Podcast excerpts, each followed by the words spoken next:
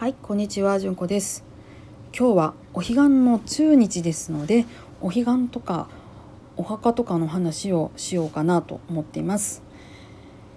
お墓のね話になると墓じまいの話をどっちかっていうと私はよく聞く立場にあります。えー、先日も墓じまいしようと思ってんだけどどうしたらいいっていう話をねあの聞きましていやあのせっかくあるんだから置いといてっていう話をしたので、えー、それを話します。えー、なんでせっかくあるから置いといてっていうかというとですね、えー、お墓を活用できますよっていう話なんです一つはね。えー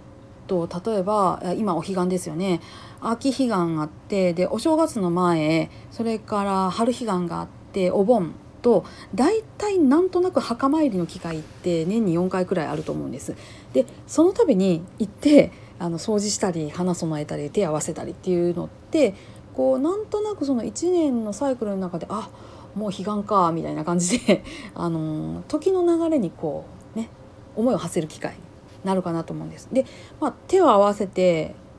頭を下げるっていう時に何かその自分の越し方について思いを馳せたりこれから自分が行くところについて思いを馳せたり亡くなられた方に思いを馳せたりっていうこともできますし、まあ、それはその横文字で言うとグリーフワークっていうことにつながりますからね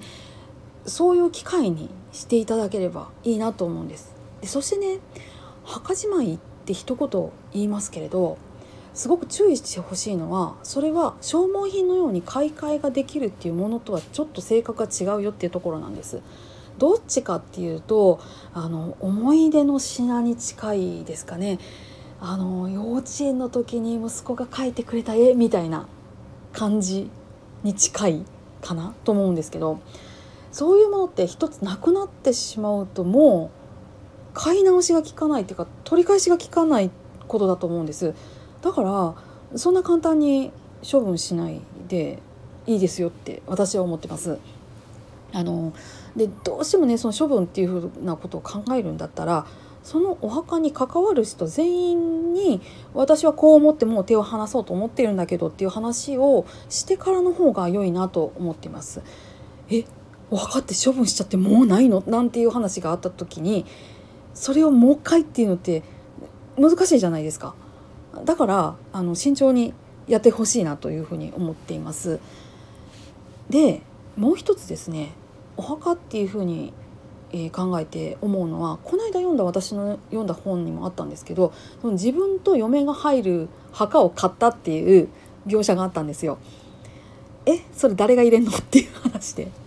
嫁は自分が入れるからともかくじゃあ自分はどどうしてくれん誰がしてくれんの？って思ったんですよ。そこのご夫婦はあの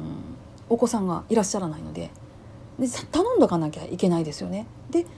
ええ？ってなったんですよ。自分の棺は自分で担げない自分の葬式は自分で出せないのでそこにお墓があるよっていうことを誰かが知らないといけないわけなんです。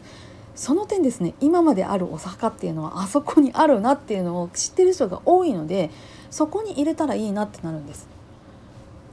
どなたかのお葬式を出してそのお骨をあげますね。でそれを骨壺に入れて持って帰ってくる。で持って帰ってきたやつどうするかって話なんです。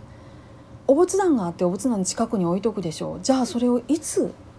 手元から離しますかってことなんです。お墓があったらそれを収める場所がありますね。それが一つ区切りになって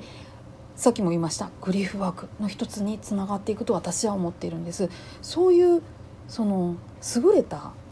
装置ですとか仕組みですとかっていうものなのであの大事に、